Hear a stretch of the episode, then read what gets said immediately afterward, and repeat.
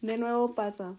Ese momento en el que necesito sentirme más viva que muerta, recordar que es el dolor, porque me lo merezco y porque quiero saber que sigo aquí, que esto es real, que no es una película ni ningún libro, recordarme que sigo viva, que respiro, que esto no es un sueño.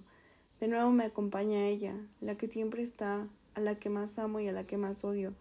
Maldita mi Valencia en la que estoy, constantemente, ella, la soledad, la que siempre me recuerda que solo soy yo, en esta lucha conmigo misma.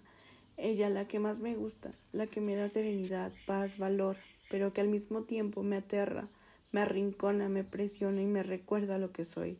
De nuevo llegó, pero algo no fue normal. Llegó más silenciosa que de costumbre, más precavida, más espontánea. Cada día aprendo más de mí.